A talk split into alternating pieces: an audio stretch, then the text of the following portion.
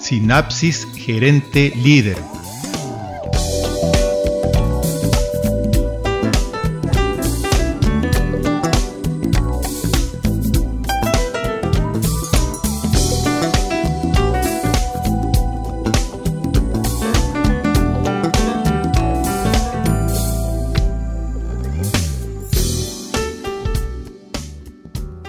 ¿Ha trabajado usted alguna vez para un jefe en el que no confiaba?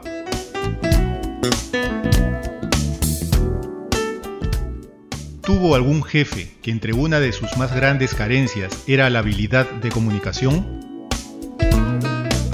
Peor aún, ¿le escuchaba? ¿Recuerda lo que su jefe le hacía sentir?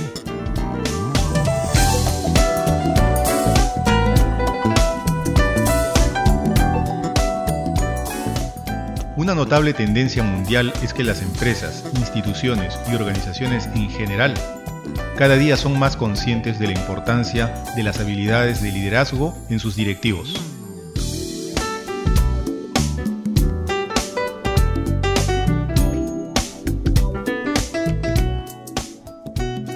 Mucho se ha escrito sobre este tema, y no menos sobre la comparación entre gerente y líder.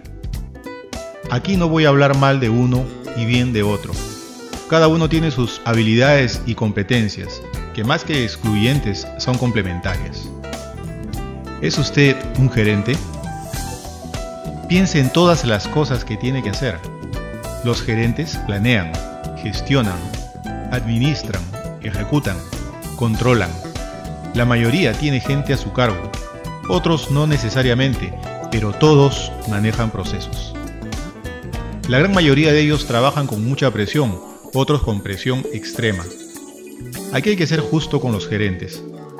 No importa las otras habilidades que todavía tengan por desarrollar. La verdad es que si no hacen bien su trabajo, entonces no son buenos gerentes. En este punto, dando por hecho que usted es un buen gerente, las preguntas pertinentes serían, ¿será esto suficiente? ¿Suficiente para qué? Tal como mencioné en artículos anteriores, solo tendrán grandes respuestas si tienen grandes preguntas. ¿Cómo se siente? ¿Está usted logrando las cosas que quiere en su vida? ¿Cuáles son?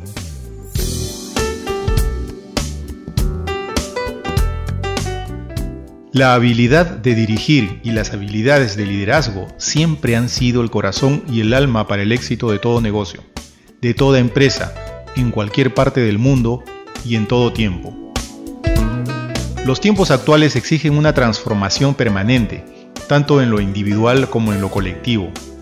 Las organizaciones, dadas las exigencias del mercado y la competencia, requieren no solo de buenos gerentes haciendo bien su trabajo, sino gerentes o directivos actuando con nuevos modelos de liderazgo que sepan extraer y utilizar el potencial de sus colaboradores, preparados para aprender nuevos conocimientos y desaprender lo viejo, lo que no funciona más en los nuevos paradigmas. Recientemente en Estados Unidos se realizó un estudio en una buena muestra de profesionales de tecnologías de la información, de ventas y de recursos humanos. El 35% de ellos dijo que no ven a su jefe como un líder y el 30% de los empleados opinan que su jefe no está calificado para el trabajo. Esto se consiguió de la revista ejecutiva Human Resource.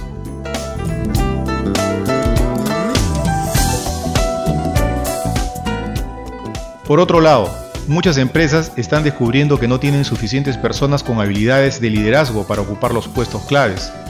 Y para complicar más la situación, se sabe que pese a la creciente población de profesionales y ejecutivos, no todos tienen la preparación, experiencia y o la motivación para llegar a ser líderes.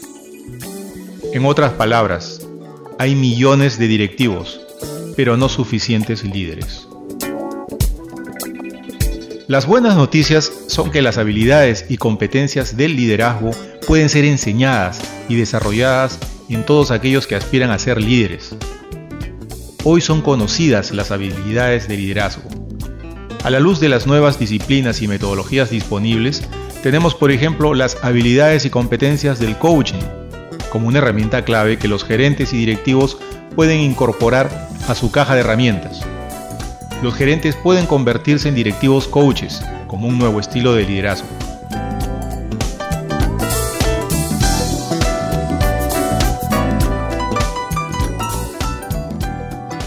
Las empresas necesitan ambas cosas, buenos gerentes y buenos líderes.